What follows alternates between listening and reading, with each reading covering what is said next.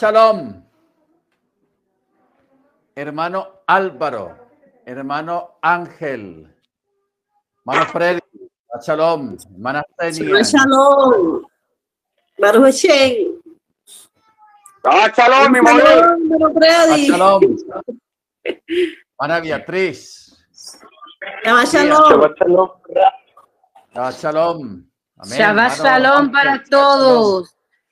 Hermana Senia en Manhattan, ¿cómo está? Mucho frío. Ay, ni me diga, así es. Frío, sin sol, triste, unos días tristes, pero ah, le damos la honra y la gloria a nuestro Padre Celestial que nos tiene bien. Y nosotros estamos en victoria, ¿verdad? Como dicen los cristianos. Ah, sí, sí, sí. Amén. Nuestra esperanza está en el Elohim de Israel. Amén, amén, así es, dándole toda gloria y toda honra a Él por todas las bendiciones y por darnos un día más de Shabbat para aprender de Él, para regocijarnos con Él. Amén. ¿Y usted cómo sigue? Muy bien, hermana, gracias al Eterno. Un poco mejor del pie. Ya me dijeron que hay que poner prótesis de rodilla. Ay, ay, ay. Sí, porque ya no hay cartílago ahí para Sí, recibir el peso del hueso, entonces hay que poner ya una prótesis. wow. Bendito el Eterno, pero bueno, ya al menos hay una luz Amén, en amén. referencia a, a eso. Sí, todo va a estar bien. Amén, amén. Ahí con que, me, con que se vayan los dolores está bien. Sí, acá yo, yo conozco personas que se la han hecho y, y están perfectamente bien. Sí, No. ah, perfecto. Amén. Sí, Eso- No han vuelto a sufrir de dolor ni y caminan bien, no tienen más ese problema. Amén, qué bueno. Sí. Ok, entonces vamos a orar, hermanos. Vamos a darle gracias al Eterno por permitirnos estar aquí en este Shabbat y poder llegar hasta este día que el Eterno nos ha regalado de celebrar uno de los momentos más sublimes e importantes de, toda, de todo creyente, que es la celebración del Shabbat. Baruch Hashem. Bendito su nombre. Ok, entonces vamos a orar, hermanos. Vamos a darle gracias al Eterno por el honor y el privilegio que Él nos ha concedido de entrar en el Shabbat. Nosotros no guardamos Shabbat realmente. Es el Shabbat que nos guarda a nosotros. Amén. Tenga eso muy claro. Que nosotros no guardamos Shabbat porque si nosotros guardáramos Shabbat, estuviéramos eh, como bendiciendo el Shabbat, pero es el Shabbat el que nos bendice a nosotros cuando entramos bajo esa cobertura del Shabbat. Amén. Oremos, hermanos. Eterno, te damos gracias en el nombre de la don Yeshua por la oportunidad que nos brindas de estar delante de tu presencia. Gracias, Padre, por este gran privilegio, por esta gran bendición de poder estar aquí, Señor, reunidos para a estudiar, para escudriñar la porción que usted tiene para cada uno de nosotros. Bendito es su nombre eternamente y para siempre.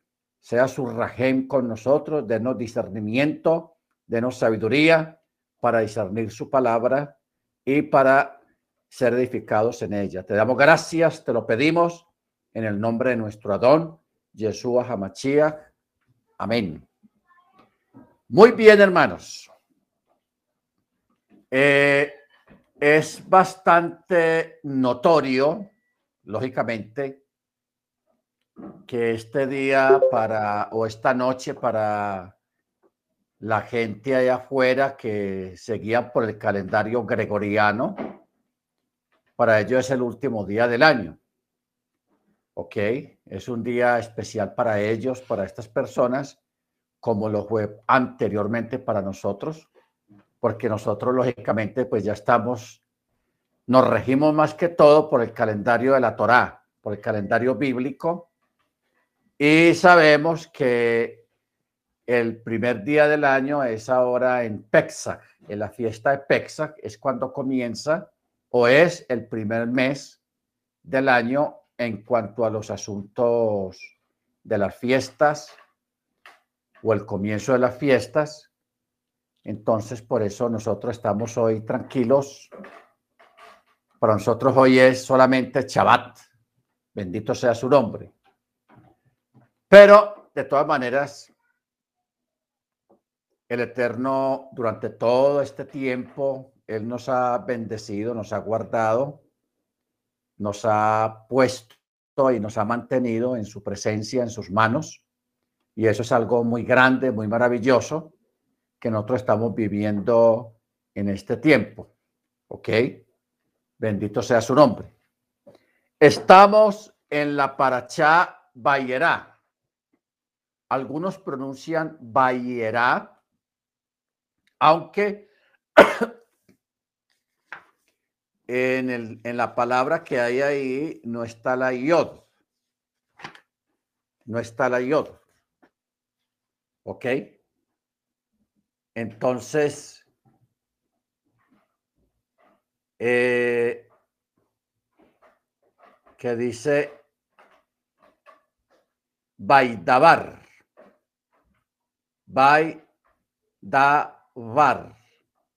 O sea, entonces habló Elohim a Moche. ¿Ok? Baruch Hayen.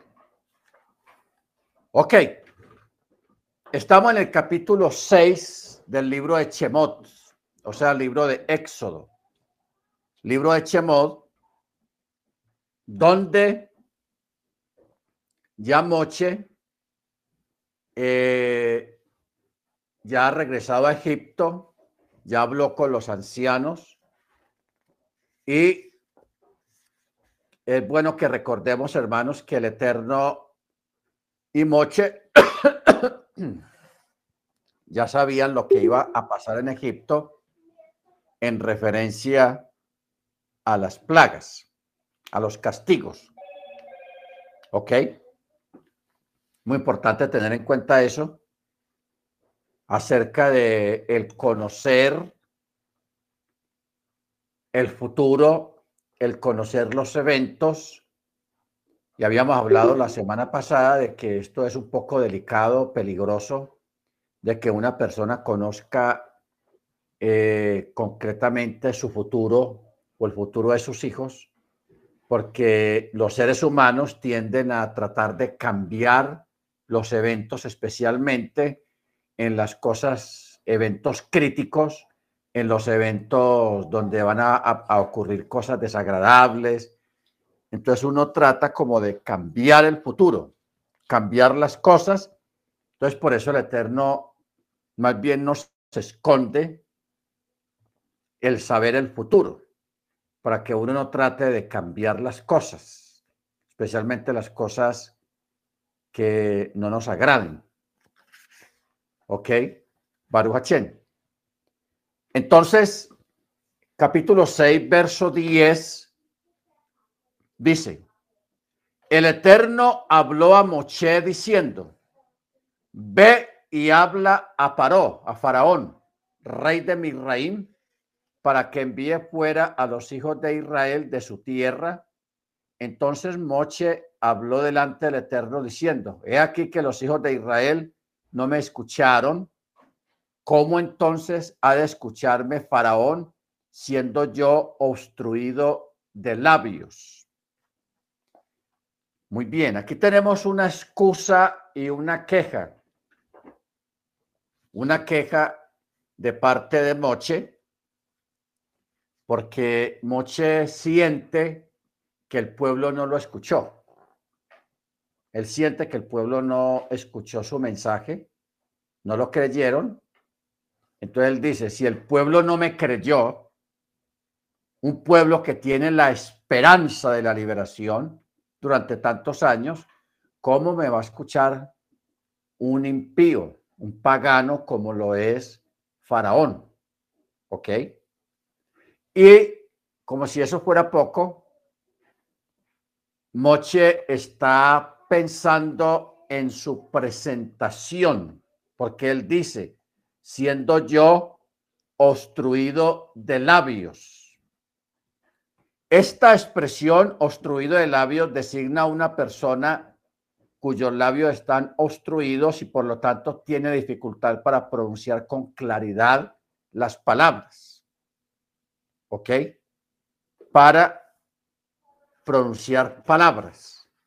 Por eso es que el Eterno los mandó a los dos, a Moche y a Aarón. Por eso en el verso 13 dice, y el Eterno habló a Moche y a Aarón y les encomendó acerca de los hijos de Israel y acerca del faraón, rey de Misraim, para sacar a los hijos de Israel de la tierra de Misraim. Bueno,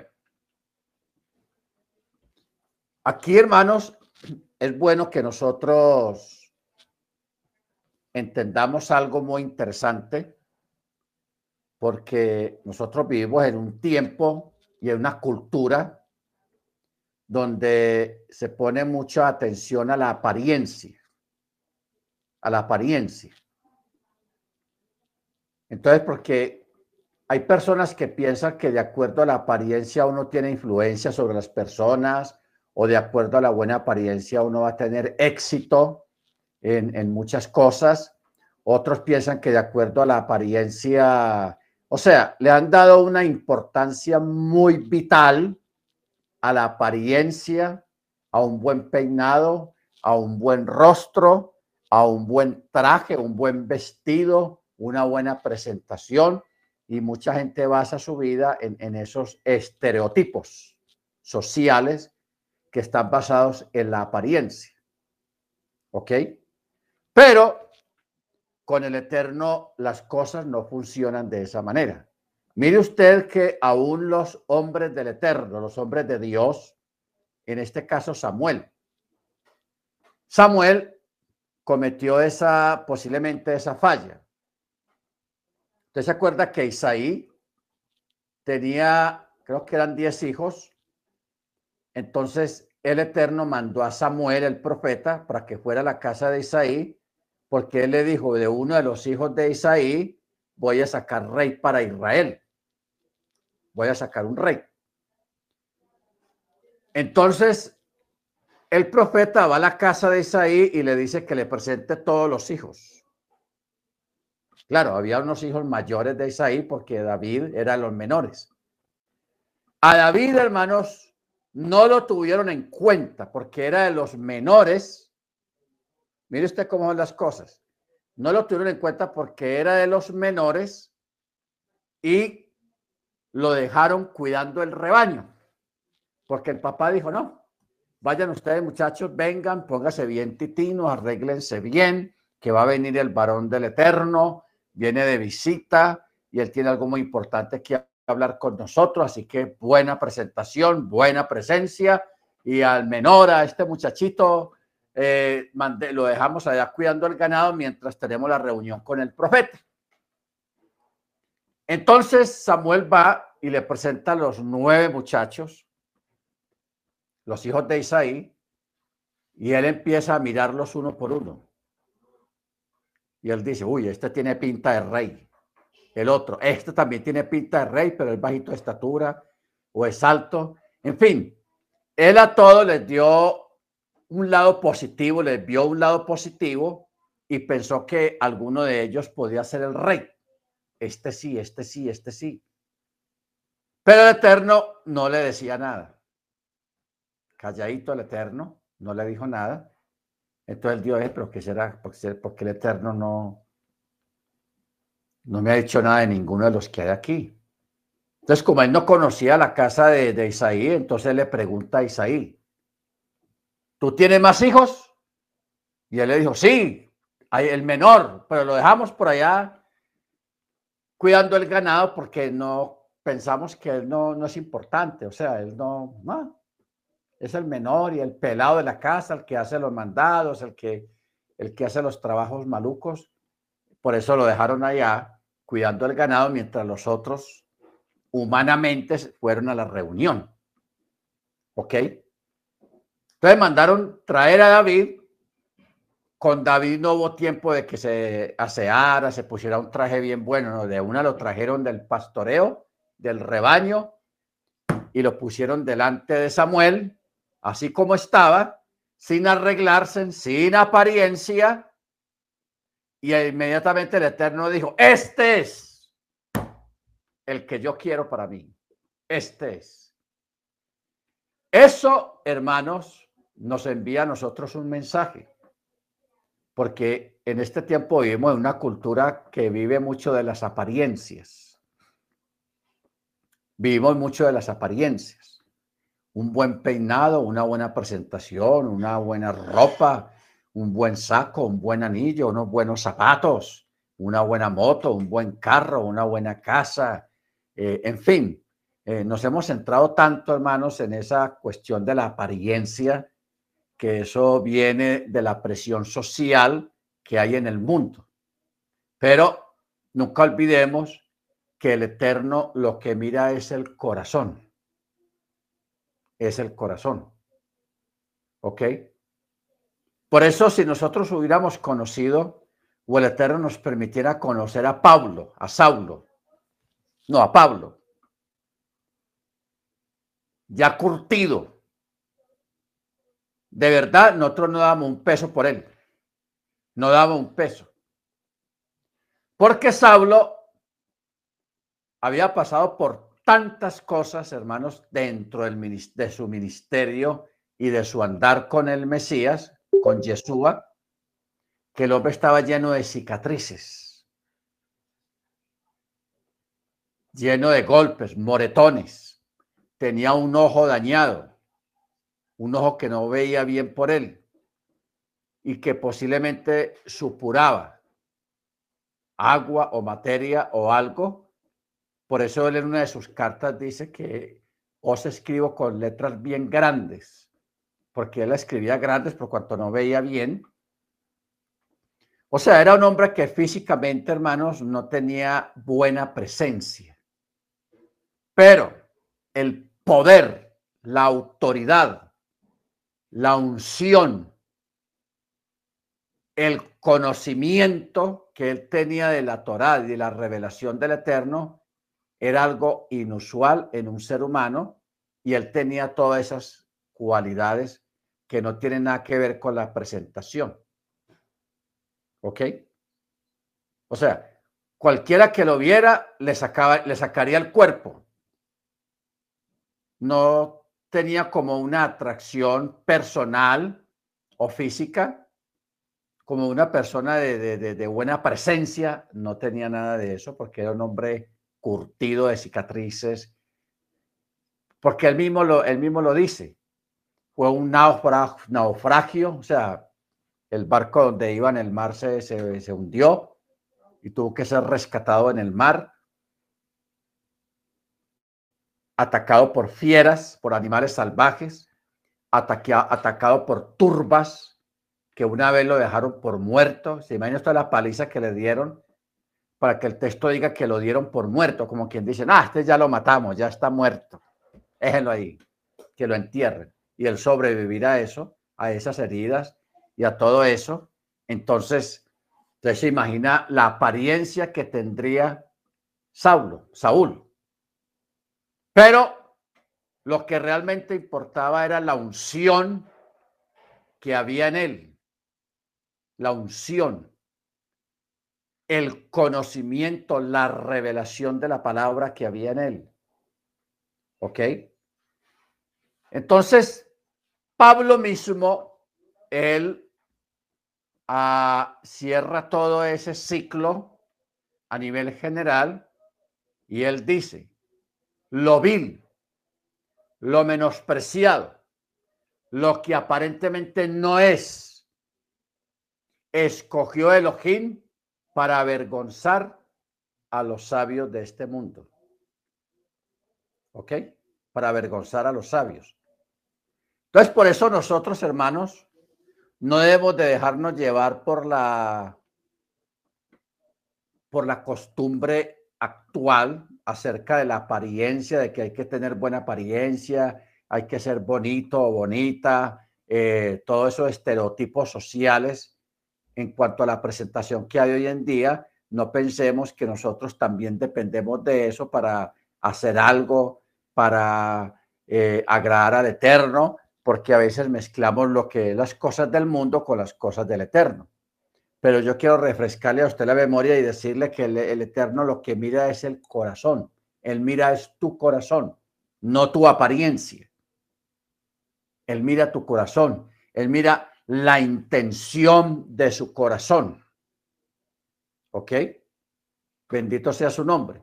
Entonces, si él de lo vil, de lo menospreciado, de lo que aparentemente no es nada, ni es nadie, él hace cosas grandes con personas así, hermanos, porque nosotros hoy en día vamos a dejarnos arrastrar por las, por lo que diga la gente, que la gente, una persona te mira y dice, ah, usted no, no pinta para nada, usted no merece nada, usted no esto, y todo es no, no, no, no, no. Pero cuando uno se pone a mirar a veces, esa gente que piensa que tiene apariencia es gente que tiene acerrín en la cabeza, es la gente más ignorante, la gente más necia, la gente que realmente no tiene cerebro, no tiene temor al cielo, no tiene realmente nada que le agrade al Padre.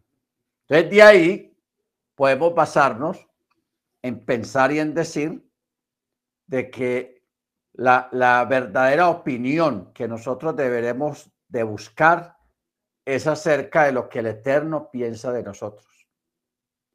Porque él mismo lo dice. Yo me agrado del que me agrada y tendré misericordia del que tendré misericordia.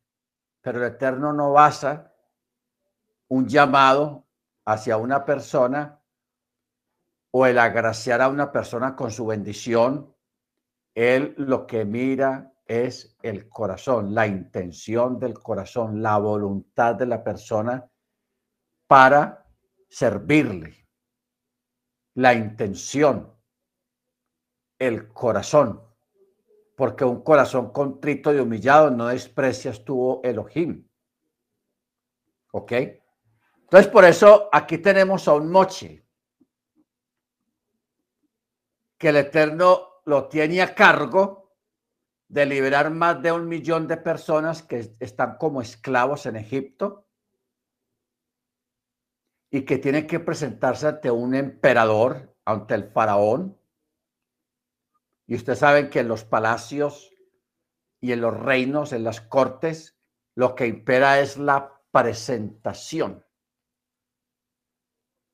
Y hoy en día, cuando una persona, porque hoy en día todavía hay reyes, en España están los reyes de España. En Inglaterra está la reina Isabel. En Holanda también hay una reina. ¿Ok? En Holanda. Y en otros países todavía existen los reyes. Y cuando una persona tiene audiencia con uno de estos reyes o con el papa, que también es considerado un rey, a esas personas los entrenan primero. Les dicen, cuando usted esté delante del rey, parse de tal manera, no mire para otro lado, ni haga esto, ni haga aquello, póngase una ropa de tal y tal forma, y, le, enseñan todo eso lo que tiene que ver con la, la ética, la ética de la realeza. Y Moche también piensa en eso porque se va a ir a presentar delante de Faraón. Y no a decirle nada bueno a Faraón, sino para que le diga que deje salir a Israel, a los hijos de Israel, de Egipto. ¿Ok? Baruch Hashem. Entonces, por eso es que Moche le está diciendo al Eterno, yo no puedo ir allá, yo soy hombre eh, que no hablo bien, que soy obstruido de labios. ¿Cómo voy yo ahí ante Faraón? En fin, empiezan las excusas. ¿Ok? Entonces, hermanos, nosotros a veces internamente tenemos excusas y pensamos, no, ese puesto no es para mí, ese trabajo no es para mí porque yo no, no tengo la pinta, no tengo la pinta para ese puesto y a veces uno se pierde bendiciones y a veces uno mismo se rebaja, se rebaja, hermanos, porque uno piensa a través de los estereotipos sociales que hoy en día prevalecen en la sociedad. Y no debemos de pensar así. Nunca. ¿Por qué? Porque hay algo que el Eterno da a sus hijos que no tiene que ver con su, con su rostro o con su porte, que es la gracia. La gracia. ¿Ok? Por eso es muy importante que cuando usted vaya a ir a una cosa de trabajo, un asunto de, de, una cita o alguna cosa, usted no, no, no se preocupe tanto por la apariencia, lo normal de una apariencia, de uno vestirse bien, pero lo más importante de ahí es que usted le pide al Eterno que le dé gracia delante de esa persona. Señor, dame gracia. Y una persona, hermanos, puede tener rostro no muy agraciado socialmente, pero si esa persona tiene gracia, el Eterno le da gracia, triunfa, sale adelante, obtiene el puesto, el Eterno lo usa. ¿Ok? Porque la gracia es un misterio. Es un misterio y es algo que nadie lo puede aprender. La gracia es algo natural, algo innato que solamente el Eterno lo da. ¿Ok? Una persona puede tener una buena apariencia física, pero si esa persona no tiene la gracia del Eterno, no hace nada tampoco. ¿Ok? No hace nada. O sea, una de las cosas muy importantes es que el, el Eterno te dé gracia para hablar con alguien. Señor, dame gracia. ¿Y en qué consiste la gracia? En ser natural. ¿Ok? En que usted sea como usted es, lo natural. Sin, sin que usted le tenga que explicar, no hable de esta manera y mire de esta manera y parece de esta manera. O sea, cosas que usted no es. No es. Pero cuando uno es natural, como uno es, y tiene ese toque especial que es la gracia del Eterno, usted alcanza muchas cosas y el Eterno te va a usar. Y, va- y mucha gente te va a seguir, mucha gente te va a escuchar. ¿Ok? Bendito sea el nombre del Eterno. Entonces, mire usted que con el mismo Yeshua pasó algo igual. El mismo profeta dijo, será más sin hermosura para que le deseemos.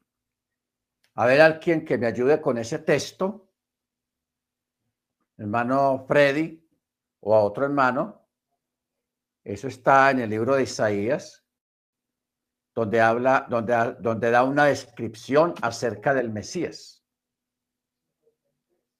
Porque eh, en el catolicismo, pues pintan al Mesías con un tipo de pelo largo, bien, bien arreglado, como que lo pasa en un salón de belleza, arreglándose el pelo, unas cejas todas peinadas bien, una nariz perfecta y, un rostro, pues.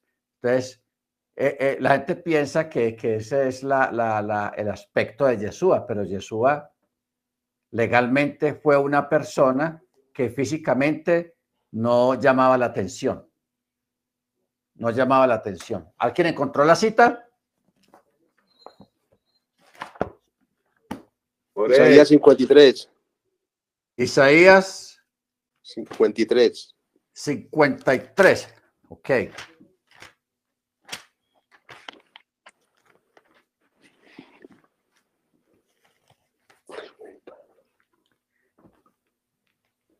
Isaías 53, verso 1, 2 y 3 dice, ¿quién ha creído a nuestro anuncio y sobre quién se ha manifestado el brazo de Yahweh?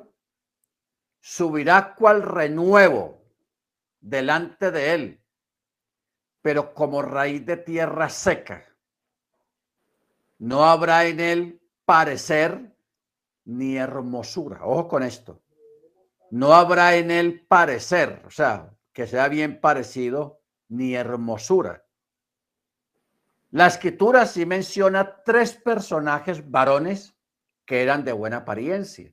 Uno fue Absalón, Saúl, David y, pongamos también a Joseph, a José en Egipto, que cuando estuvimos viendo la parachot, la parachá de, de- de- de la parte de Joseph, ahí leímos de que las mujeres egipcias, cuando se daban cuenta que Joseph iba a salir en su carro tirado por caballos, ellas asomaban a los balcones y le tiraban sus mantos, sus mantillos, le tiraban joyas, le tiraban cosas y salía nada más para verlo, porque Joseph físicamente era bien parecido, era un muchacho bonito, de buen parecer.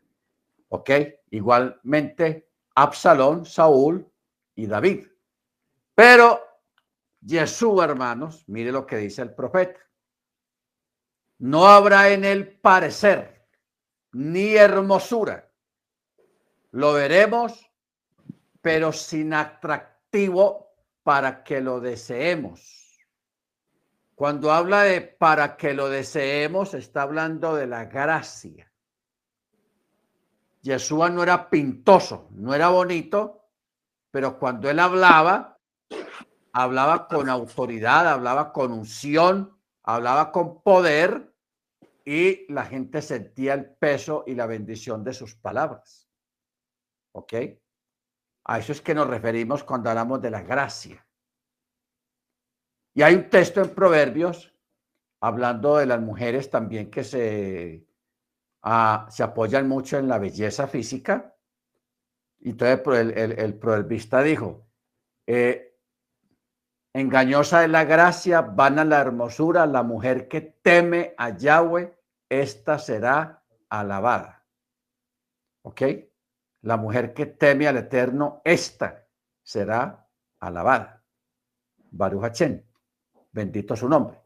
Entonces dice, despreciado y desechado entre los hombres. Varón de dolores, experimentado en quebranto, escondimos de él el rostro, fue menospreciado y lo tuvimos por nada. Por nada. ¿Ok? O sea, podemos decir, hermanos, que el caso de Yeshua y de Pablo son muy similares. Personas sin apariencia de belleza física, pero llenos también de sufrimientos, de cicatrices, de espurios, de, de, de dolores, de menosprecio, de ser perseguidos, de ser odiados, de ser envidiados, no por su belleza ni por posesiones, pero tenían, las multitudes le seguían y los buscaban por la gracia que tenían de parte del Eterno y por la unción que había en ellos, la unción y la palabra de autoridad que emanaba de ellos. ¿Ok? Bendito sea su nombre. Por eso el Eterno a Moche le pone para que no se escude en sus deficiencias físicas. El Eterno le puso a Aarón para que hablara por él. ¿Ok? Baruch. Verso 14. Estamos en el capítulo 6 de Chemot, de Éxodo. Verso 14 dice, estos son los jefes de sus casas paternas. Los hijos de Rubén, primogénito de Israel, Hanoch, Palú, Gersón, no, Hetzron, Carmí. Estas son las familias de Rubén. Los hijos de Chimón, Yemuel, Yamin, Johad, Yahin, Sohar, Saúl, hijo de la mujer Kenaanit. Estas son las familias de Chimón. Los nombres de los hijos de Leví, según el orden de nacimiento, Gerson, Kehat, Merari. Los años de la vida de Leví fueron 137 años. Los hijos de Gerson. Entonces, aquí en, este, en esta porción está dando los nombres de los descendientes de los doce tribus cuando estaban en Egipto. ¿Ok? Cuando estaban en Egipto. Entonces, por eso dice al final del verso 25, estos son los jefes de los padres de los Leviín según sus familias. Y estos son Aarón y Moche, a quienes el Eterno dijo, saquen a los hijos de Israel de la tierra de Misraín según sus legiones, o sea, sus familias. Y ellos son los que hablaron al faraón, rey de Misraín, para sacar a los hijos de Israel de Misraín. Ellos son Moche y Aarón. Y sucedió que el día que el Eterno habló a Moche en la tierra de Misraín, que el Eterno habló a Moche diciendo, yo soy el Eterno, día faraón, rey de Misraín, todo lo que yo te hablo. Y Moche dijo delante del Eterno, he aquí que yo soy obstruido de labios entonces me escuchará Faraón. Otra vez la excusa. Qué cosa tan tenaz. Y el Eterno dijo a Moche, mira, o con estas palabras, que estas palabras son similares a las de Joseph con Faraón también. Y el Eterno dijo a Moche, mira, te he hecho amo de Faraón ¿Ok? Y el texto hebreo lo dice así. Bayomer Yahweh el Moche Raej Netateja Netatija Elohim le para le paró. O sea, te ha hecho o te haré como Elohim de Faraón. Y ahí está escrita la palabra Elohim, o sea, como amo sobre Faraón. Las mismas palabras, simplemente que con Joseph fue que Joseph fue puesto como padre de Faraón. Y aquí Amoche lo está poniendo como Elohim sobre Faraón. Tenás eso. La traducción dice, te he hecho como amo del faraón. Y tu hermano Aarón será tu expositor. Será tu expositor. O sea, Nevi, Nevilleja. que es Nevilleja? O sea, Naví, el profeta. Eso es lo que está diciendo ahí. Y Aarón será tu profeta. ¿Ok? Bendito sea tu nombre. Entonces dice, tú hablarás todo lo que yo te ordenare y tu hermano Aarón hablará al faraón para que envíe fuera a los hijos de Israel de su tierra, pero yo endureceré el corazón del faraón e incrementaré mis señales y mis prodigios en la tierra de Misraín. Bueno, vamos a hacer, hermanos, aquí más bien un análisis basado en la forma en que el Eterno funciona con nosotros los humanos en el aspecto de, de formar un pueblo, de formar una congregación, siempre ha sido de esa manera. ¿Ok? Siempre ha sido de esa manera.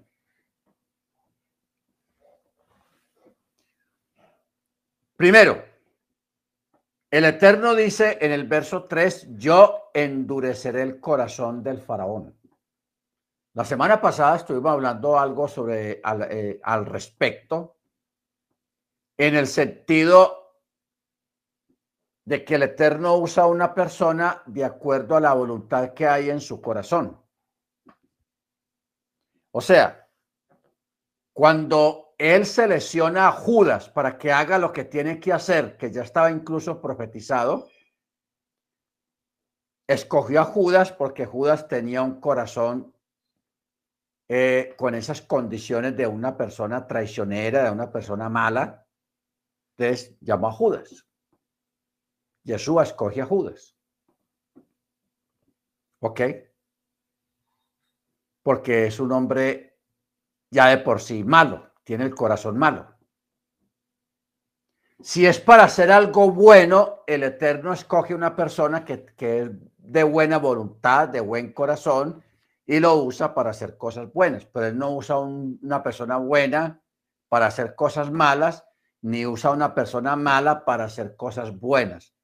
Todo el Eterno lo que hace es ratificar lo que hay en el corazón de una persona. ¿Ok? Ratificar lo que realmente hay en el corazón. No que el Eterno lo haga de su propia forma, de su propia voluntad, que una persona sea así. No. ¿Por qué? Porque si no, esa persona sería exculpado de todo juicio. Tendría eso como defensa. No, es que yo soy buena persona y el Eterno quiso en su voluntad que yo hiciera esto malo. Entonces yo no tuve la culpa porque eso fue el Eterno el que lo hizo, que me hizo así. Entonces por eso uno ve personas, hermanos, que hacen cosas o tienen determinados comportamientos y, y se escudan diciendo, no, es que Dios me hizo así y eso no va a cambiar. Yo soy así porque Dios me hizo así. Eso es mentira. El Eterno no hace a nadie en su carácter en esos términos, sino que cada uno, a medida que va creciendo, toma sus propias decisiones en sus actitudes de lo que va a hacer. ¿Ok? Entonces, la persona que es organizada, fue su decisión ser una persona organizada y lo va a hacer toda la vida una persona organizada en sus cosas. ¿Ok? Y si llega un momento en que esa persona que es mentalmente organizada, le gusta ser organizado, entra al pueblo del Eterno, el Eterno puede usar a esa persona en algunos trabajos, en algunas labores que tienen que ver con la organización. ¿Por qué? Porque esa persona de por sí es organizada. Y una persona así es lo que se necesita en, una, en un lugar, en una casa, en una congregación, para que las cosas funcionen bien y para crear ese orden, porque la persona lo tiene aquí en la mente. Porque yo no creo que el, Eterno ponga una persona desorganizada a organizar cosas dentro de una congregación. No va a dar resultado. No va a dar resultado. ¿Ok? No da resultado, hermanos. Baruch. Por eso vemos que en las congregaciones hay todo tipo de personas. Hay hermanos que les gusta orar, interceder por otros. Hay hermanos que les gusta colaborar, son felices colaborando. A ver qué hay que hacer y ahí están. Y usted cuenta con ellos. Hay otros que les gusta criticar, los hermanos criticones, murmuradores. Y siempre están ahí refunfuñando y criticando y todo eso. Entonces, uno, uno a veces quisiera sacar volando a esas personas de la congregación, pero uno no puede hacer eso, uno hay que dejarlos ahí, porque esos son los que ayudan a los que quieren caminar bien, pero se convierten como supervisores, como, o sea, los hermanos murmuradores y criticadores dentro de la congregación son necesarios, son necesarios. ¿Por qué? Porque esos son los que hacen que los que están bien caminen por la tablita porque saben que los criticadores están pendientes de lo que ellos hacen. Entonces les ayudan a hacer las cosas bien, a cuidar la espalda, eh, a andar bien. No que sea hipocresía de ninguna manera, porque a veces la mayoría de nosotros necesitamos, eh, generalmente el ser humano necesitamos que tengamos una brida, o sea, una, un freno un freno, llamémoslo así. El ser humano necesita frenos. Así como los caballos necesitan frenos, los seres humanos también necesitamos frenos, o sea, alguien que nos esté frenando. Que eso ayuda mucho para que nosotros andemos bien y hagamos bien las cosas y nos cuidemos la espalda y, estemos pendientes de nuestro comportamiento y de nuestro carácter. Entonces, por eso, aunque es eh, desagradable, uno tiene que dar gracias al Eterno por los hermanos criticones, por los hermanos murmuradores, porque esos son los que nos ayudan a hacer las cosas bien. ¿Ok? Así que no se desespere con estos hermanitos, con estas hermanitas en la congregación, porque realmente ellos están cumpliendo su función porque ese es su corazón. No vamos aquí a discutir si se salvan o no se salvan, entra al reino, no entra al reino. No vamos a discutir eso ahora. Simplemente eh, miremos la, la, la, la, parte buena en, en, este aspecto, en este tipo de asuntos, y, entendamos que así es como funciona la vida. ¿Ok? Porque si usted está de afán, va en su carro o va en su moto, y usted va todo emocionado, rodando, y cuando empieza, pum, un semáforo, luz roja, pare, y usted quisiera seguir porque está emocionado a la velocidad, entonces no. Usted se siente maluco, pero el semáforo es necesario, porque el semáforo trae orden y evita los accidentes y evita que usted se desboque a toda velocidad sin un control y ahí es donde vienen las tragedias y los accidentes. ¿Se da cuenta? Los semáforos son necesarios. Los policías son necesarios. Los hermanos criticones son necesarios. Los hermanos murmuradores son necesarios. Porque nos ayudan a andar por la tablita. Nos ayudan a andar derechito por la acera. ¿Ok? Mire usted. Como dice el dicho, no hay mal que por bien no venga. Bendito el Eterno. Pero en este caso, en el caso de Faraón, simplemente que el Eterno a Faraón le está dando un empujoncito para que el Faraón cumpla los propósitos del Eterno de acuerdo al carácter del Faraón. Porque si Faraón hubiera sido un hombre bueno, un hombre sensible. Ah, se quieren ir para el desierto. No, tranquilo, váyanse. Váyanse. No, a ver, ¿qué más necesitan? Les doy comida para que vayan y los vamos a liberar y vamos a hacer una fiesta antes de que se vayan de aquí de Egipto. Les vamos a dar una, una ofrendita de amor para que se vayan bien contentos y dígale al Eterno que me bendiga, que me ayude. Si hubiera sido un faraón de esas circunstancias, con esas condiciones, otra historia hubiera sido. Pero ¿qué pasa? El pueblo hebreo necesitaba ser pulido. ¿Pulido en qué sentido? Que la mayoría de ellos, hermanos, a raíz de la esclavitud y tanto tiempo en Egipto sufriendo, habían perdido la fe en el Elohim de Israel. Habían perdido la fe. Entonces, para el Eterno atraerlos de nuevo, a que incrementaran de nuevo la fe, entonces se creó esa circunstancia de un faraón duro de corazón. No los dejo ir, de aquí no salen.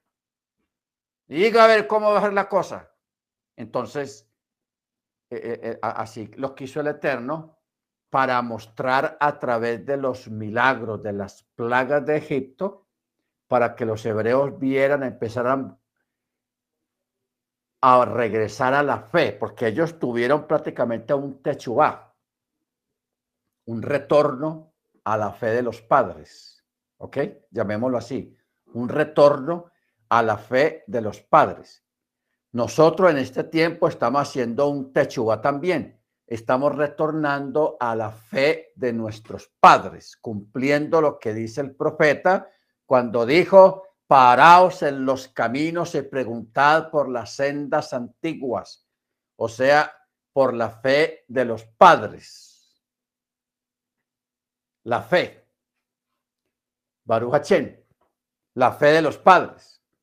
Entonces, cuando se regresa o que nosotros estamos en, ese, en esa tónica de regresar a la fe de nuestros padres antiguos, en ese camino es que vamos y nos estamos gozando, nos estamos alegrando y estamos siendo edificados porque estamos haciendo este retorno, este techubot, esta techubá, regresando de nuevo a la fe de los antiguos, la obediencia a la Torá, las fiestas del Eterno, amén, y lo más importante, la fe en Yeshua, como nuestro Machía. Bendito sea su nombre por siempre. Con los hebreos esclavos en Egipto, era reavivar otra vez la fe de ellos.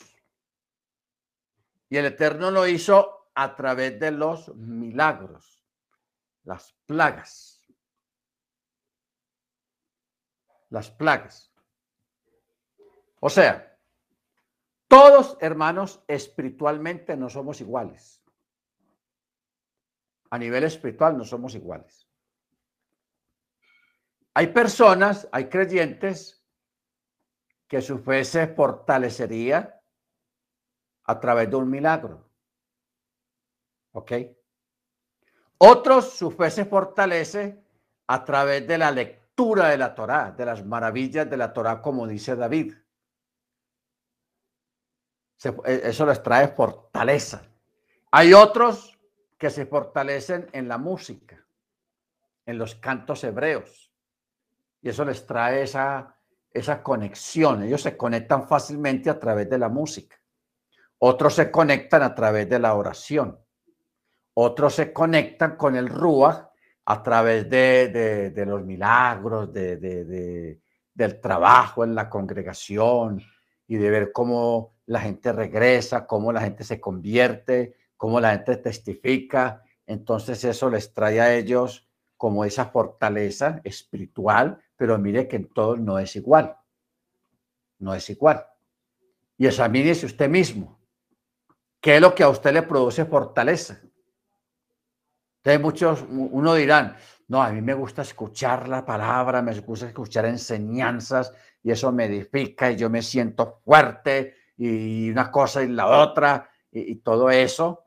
Y eso es bueno, esa, esa es su área de, de, fortaleza y cultívela por ese lado también. A otros es contemplar las maravillas, la naturaleza. Si alguien va, por ejemplo, a las cataratas del Niágara, al Gran Cañón de Colorado, a las cataratas de Iguazú, por allá abajo en Argentina, en Brasil, si alguien está al frente de un desierto, porque yo estoy seguro que muchos de nosotros nunca hemos visto un desierto. Montañas y montañas de arena y desierto y todo caliente y todo eso. Muchos no conocemos un desierto. O muchos no hemos visto la nieve, cuando después de que cae la nieve que todo se ve blanco. Mucha gente no ha visto eso. Y eso es una maravilla. O sea, estoy hablando de maravillas. Y hay personas que su fe se incrementa viendo las maravillas del Eterno. ¿Ok? Bendito su nombre. Entonces, por eso, la vida, la relación con el Eterno es algo que no se puede generalizar porque lo que a mí me trae bendición no es lo mismo que al otro hermano le trae bendición también. Al, otro hermano le trae bendición otro tipo de cosas de carácter espiritual con el Eterno. ¿Ves? Baruch Por eso, cada persona es un mundo y cada persona eh, desarrolla su relación con el Eterno de una forma diferente a como lo hacen otros. Por eso una enseñanza, un mensaje, no puede ser siempre centrado en, determinada dirección, sino como, como hay que buscar una diversidad. Por eso existen los cuatro niveles de interpretación. ¿Ok? Pechat, Remes, Derú, Sod. Por eso existen varios niveles de, de, de, de conocimiento. ¿Ok? Porque a través de, muchos niveles, muchos son edificados con la palabra. Porque es que usted mire una cosa. La palabra, o sea, la Torá, tiene espíritu. La Torá tiene espíritu. Y uno se asombra, hermanos, de que una persona, un predicador, prepara un bosquejo, una enseñanza, un mensaje. Lo prepara. Un solo bosquejo.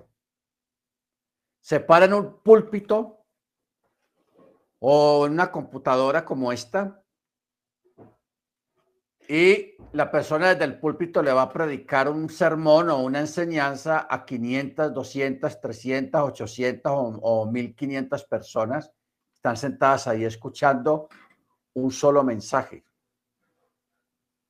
Y el Ruach es tan grande, tan poderoso, tan sublime,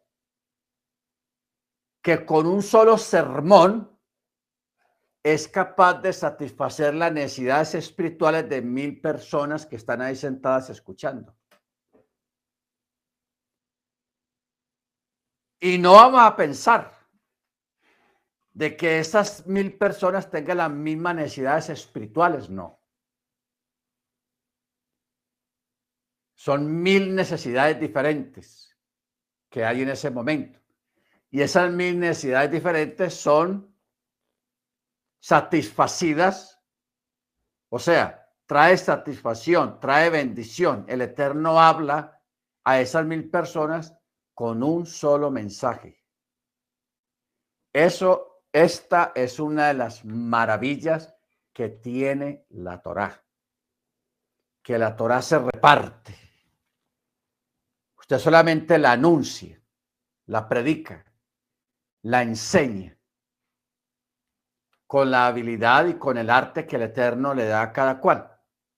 Y el Eterno es tan grande, tan misericordioso y tan bueno que Él, a través del Rúa, a través del Espíritu mismo que tiene la palabra, es capaz de satisfacer las necesidades de mil personas que tienen mil necesidades diferentes.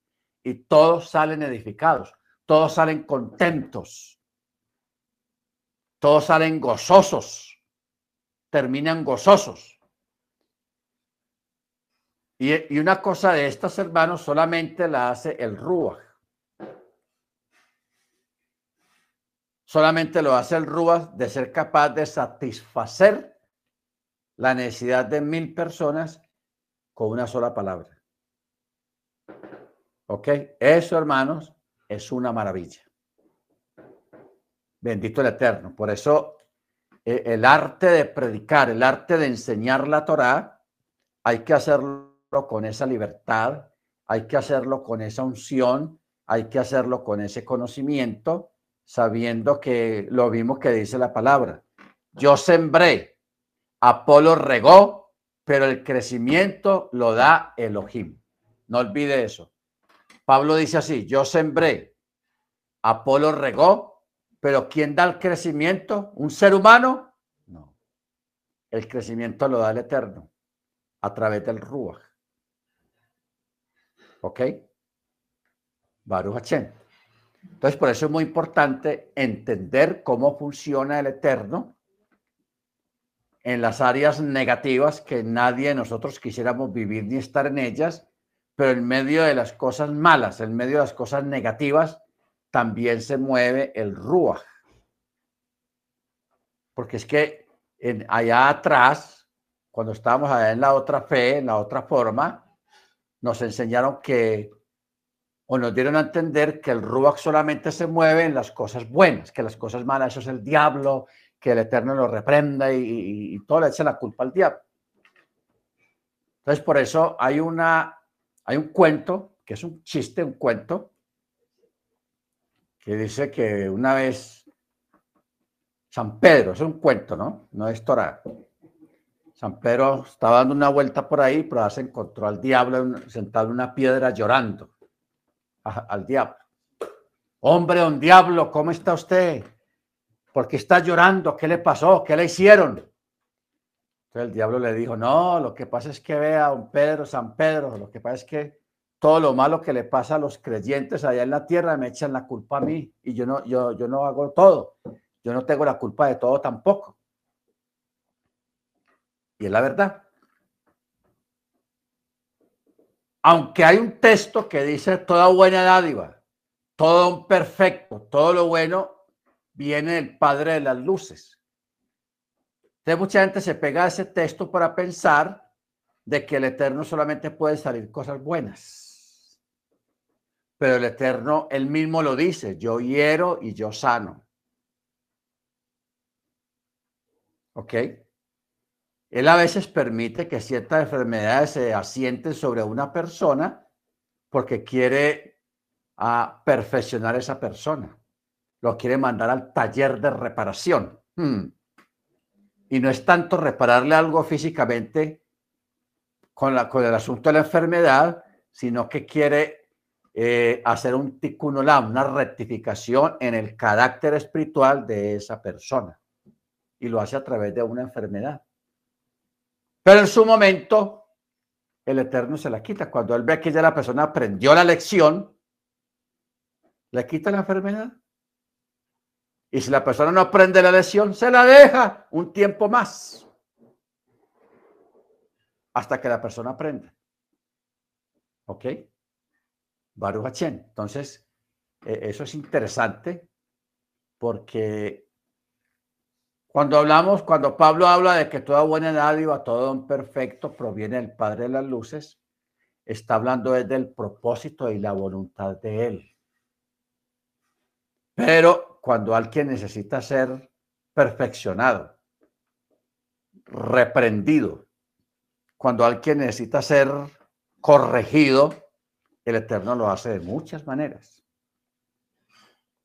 Puede ser a través de una persecución, de una pérdida, de una enfermedad, de un dolor. De alguna manera, el Eterno nos acerca a Él o nos corrige. Nos corrige.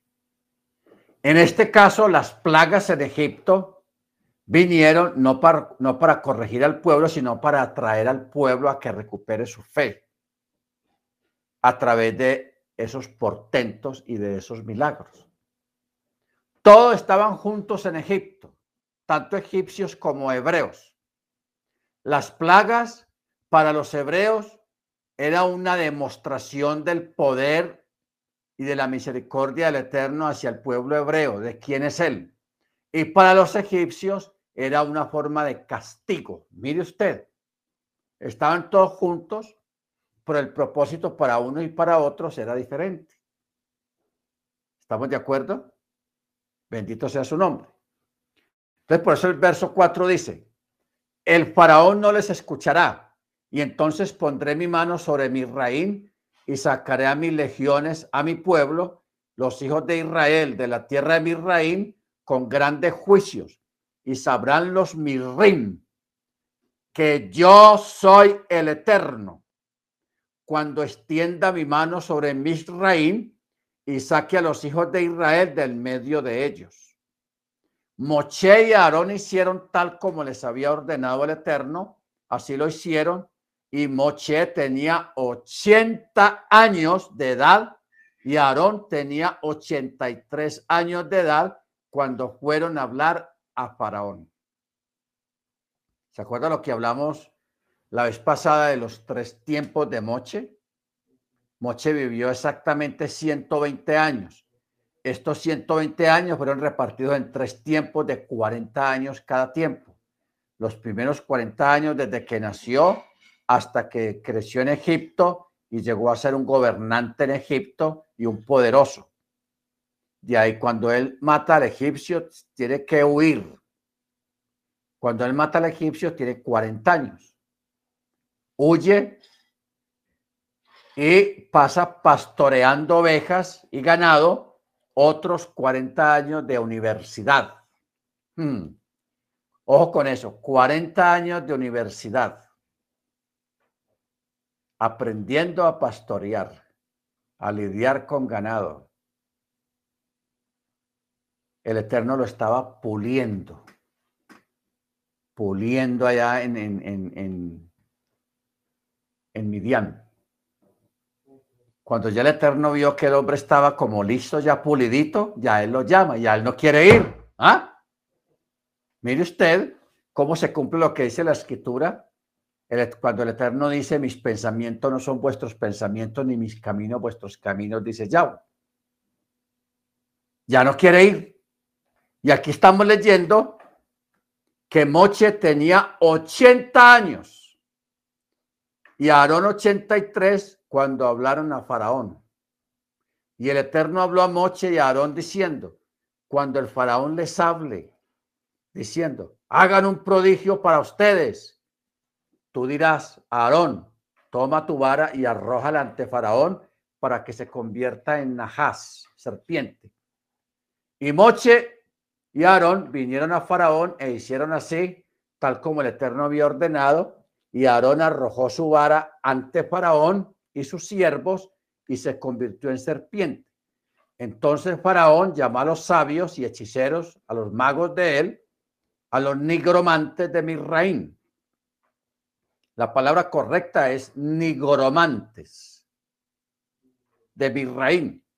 Y también hicieron lo mismo con sus encantamientos. Cada uno arrojó su vara, que se convirtieron en serpientes, pero la vara de Aarón engulló las varas de ellos. Bueno, aquí vamos a empezar con una aclaración. Aunque el texto traducido al castellano o al inglés dice serpiente, el texto hebreo dice que no era una serpiente, sino que era un cocodrilo. Era un cocodrilo. ¿Ok? Entonces, Aarón arroja su vara y se convierte en un cocodrilo.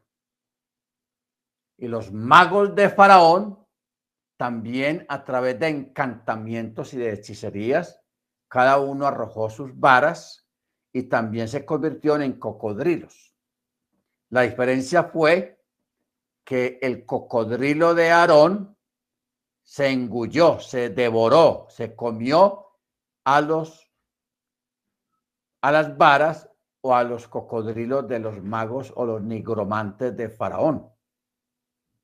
¿Ok? ¿Qué quiere decir el texto que dice,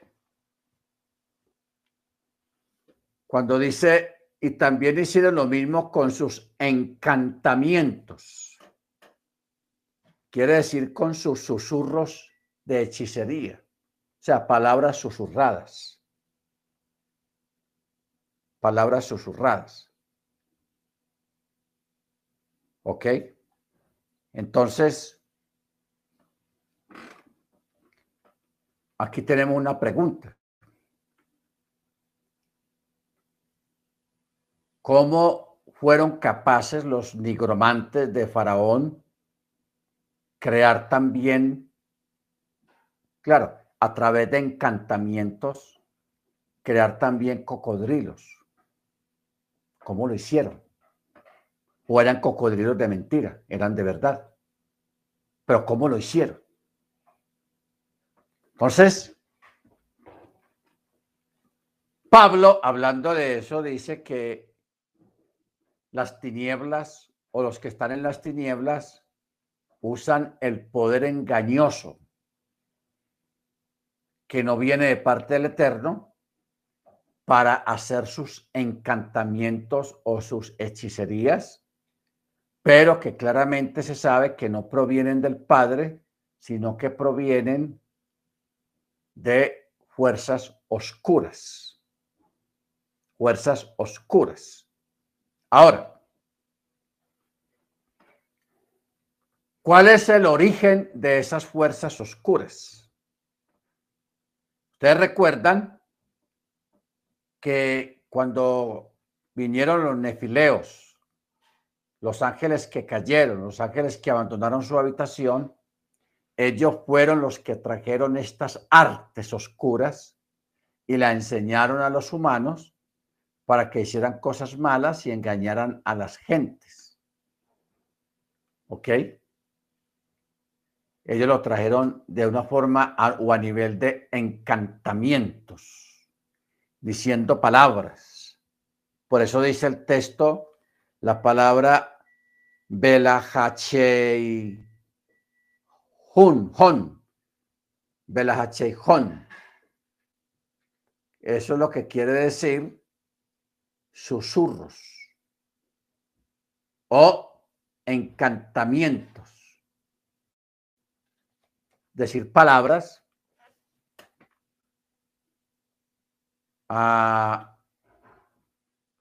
palabras claves o en palabras enredadas que, que han pasado a través de generaciones, a través de la historia, que eso es brujería o eso es hechicería.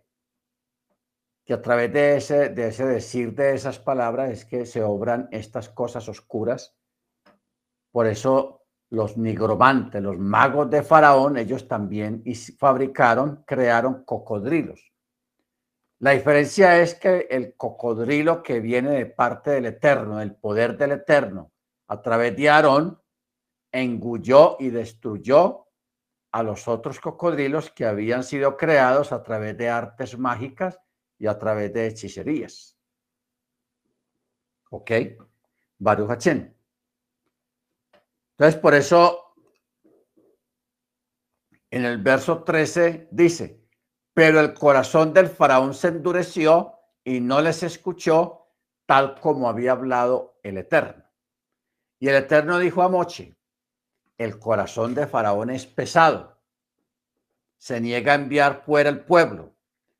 Ve a faraón en la mañana, que él aquí, él sale a las aguas. ¿Qué quiere decir que él sale a las aguas? Quiere decir que Faraón tenía la costumbre de ir siempre en la mañana a hacer su evacuación de los órganos, o sea, a hacer el uno y el dos. Y siempre tenía la costumbre de hacerlo en la mañana. Y él lo hacía a las orillas del Nilo. ¿Ok?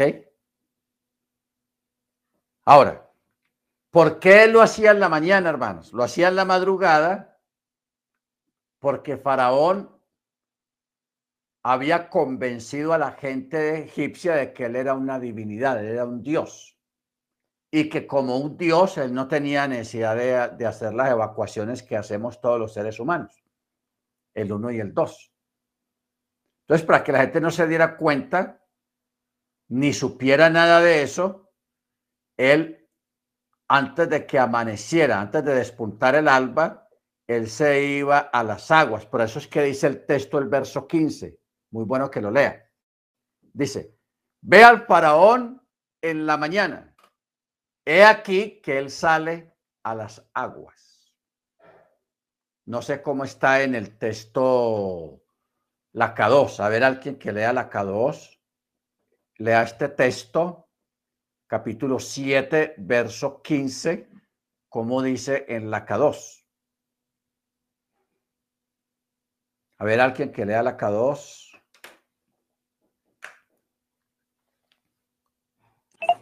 Ya lo tengo, Mure. Deme un segundo. Eh, verso 15. Ah, dice aquí, ve a Faraón en la mañana cuando él vaya al agua. Párate en la ribera del río para confrontarlo. Toma en tu mano la vara que fue convertida en una serpiente. Ese es el 15. Muy bien, gracias, hermana. Amén. Dice, ve a Faraón en la mañana, he aquí que él sale a las aguas, párate a su encuentro junto a la orilla del río y toma en tu mano la vara que se convirtió en serpiente, o sea, en cocodrilo. Ahora, ¿para qué le dijo el Eterno a Moche y a Aarón que fueran a encontrarse con él a esa hora? Para que nadie lo viera de que él estaba a salir a hacer su evacuación. Para quitarle esa máscara de apariencia que él tenía de, de Dios, porque él se creía Dios y le decía y tenía instruido al pueblo de que él era un Dios, para irle quitando a Faraón ese engaño, para que él no se apoyara en el engaño que tenía todo el pueblo egipcio, que los tenía engañados de que él se consideraba una divinidad. Entonces, como una forma de, de debilitarlo psicológicamente. Porque cuando una persona eh, se ha hecho fuerte a través de la mentira sobre una persona, sobre un pueblo, si usted le quita la mentira o le descubre la mentira, debilita a la persona. Lo debilita psicológicamente. ¿Ok? Bendito el Eterno. Entonces, por eso el Eterno astutamente le dice a, a Moche de Aarón que vayan a esa hora y que se encuentren con él. ¿Ok? Como también una forma de, de, de que en caso Moche y Aarón tuvieran de pronto alguna duda o algún convencimiento o de que ellos hubieran creído el cuento de que Faraón era un dios, entonces con ese acto de, de, de, de, ver al Faraón que estaba en su evacuación humana, en su evacuación humana, ellos quedaran claritos de que no se dejaran meter cuento. ¿Ok? Ojo con eso. Por eso, hermanos, uno en, este mundo no debe dejarse montar a nadie encima o de comerle cuento de que es un poderoso, de que es un grande, de que yo, no sé qué. Hermanos, usted cómale cuento o créale algo a una persona que es algo más que un ser humano, si esa persona no tiene necesidad de comer ni tiene necesidad de hacer sus evacuaciones normales. Si existe un ser humano aquí en esta tierra que no tenga necesidad de eso, hombre, este sí es alguien. Este sí es un personaje especial. ¿Ok? Pero de ahí para abajo, hermanos, que alguien que quiera creerse algo, que alguien quiera considerarse un grande, un poderoso, será un poderoso de título o de, o de nombre, pero de poderoso, hermanos, nosotros solamente tenemos un poderoso que es el Elohim de Israel. Amén. Bendito sea su nombre por siempre. Verso 16. Y le dirás, el eterno Elohim de los hebreos me ha enviado a ti para decir, envía a mi pueblo para que me sirva en el desierto. Pero he aquí que hasta ahora no has querido escuchar. Y así dijo el Eterno, en esto sabrás que yo soy el Eterno. He aquí que con la vara que está en mi mano yo golpearé las aguas que hay en el río y se convertirán en sangre. Los peces que están en el río morirán. El río apestará y los mirrim en vano se fatigarán para poder tomar agua del río. Y el Eterno dijo a Moche, di a Aarón, toma tu vara y extiende tu mano sobre las aguas de Misraín, sobre sus ríos, sobre las acequias, sobre sus estanques y sobre todo depósito de agua, y se convertirán en sangre, y habrá sangre en toda la tierra de Misraín, en la madera y en la piedra. ¿Qué quiere decir esto en la madera y en la piedra? Porque cualquiera puede decir, bueno, que se convierta en sangre el Nilo, las quebradas, los ríos. Y alguien dirá, no, pero yo tengo un agua guardada en mi casa hace días y no se va a convertir en sangre. Esa también se convierte en sangre. Está hablando de agua que esté guardada en toneles de madera o en toneles de piedra que la gente así la haya tenido guardada desde hace días antes de que la vara de Aarón toque el agua y convertirla en sangre, agua que estuviera guardada en casa de los egipcios, también se convertía en sangre. Eso es lo que quiere decir, y en la madera y en la piedra. ¿Ok? Mire usted el texto como es de claro. Simplemente que en ese tiempo no va a decir botellas de agua o botellas de vidrio, porque esa palabra o esos objetos no existían en ese tiempo de, en esa forma, en vidrio o en plástico. Simplemente dice madera y piedra. ¿Ok? Porque antiguamente la gente labraba las piedras y las labraba de tal forma que lo hacía en huecas para almacenar agua. O fabricaba toneles de madera bien cerrada, bien sellada, y ahí almacenaban agua. Ustedes saben que hoy en día todavía el vino se añeja, lo guardan en toneles de madera. Y así con ese saborcito especial cuando es guardada en, en, recipientes de madera. ¿Ok? Baruch Bueno, vamos a parar acá, hermanos. Mañana vamos a continuar con esta parte o con esta paracha mediante el Eterno. ¿Ok? Aquí vamos a ver, por ejemplo, el capítulo 8 Ah, cuando los nigromantes, o sea, los, los brujos egipcios, trataron de imitar unos milagros y no fueron capaces de hacerlo. Vamos a mirar por qué no fueron capaces de hacerlo. Amén. Paruachén. Muy bien. Vamos a pedirle a nuestro hermano Dagoberto, hermano Dagoberto es tan amable, nos regala la oración de despedida de esta clase en el nombre de nuestro don Yeshua Hamachia.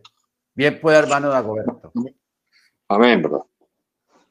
Avinu Malkeinu, en el nombre de nuestro don Yeshua Hamashia, estamos delante de tu santa presencia para darte gracias por la oportunidad que nos brindas, de estar obedeciendo tus mandamientos, de estar en obediencia a tu bendita Torah y a nuestro Mashiach Yeshua, que es la Torah viviente. Te damos gracias, Eterno, porque nos has escogido en medio de los pueblos y nos has entregado tu bendita Torah y has dispuesto cada corazón, cada mente. Gracias por esa oportunidad, Señor. Gracias por tu infinita misericordia. Gracias te damos por esa oportunidad, pues tú nos las has regalado, no porque fuéramos mejores, sino por tu infinita misericordia. Te rogamos y te pedimos que nos permitas seguir escudriñando, profundizando en cada palabra que tú nos brindas. Gracias por usar al Moré Germán Loaiza, a su familia, pues son los que has escogido para que nos orientes por medio de ellos. Bendíceles grandemente, bendice a cada uno de los hermanos que se han conectado en esta noche, los que no se han podido conectar, bendíceles, bendice por favor y ten misericordia de nuestras familias y familiares. Te rogamos que también les alcances a ellos para que les alumbre la luz de tu bendita Torah. Te damos gracias por esta noche. Te pedimos que nos permitas pasar una laila toda en shalom eh, y meditar hasta nuestros sueños en tu bendita Torah. Todo te lo pedimos en el nombre que es sobre todo nombre, en el nombre de nuestro Aun Yeshua HaMashiach. Amén.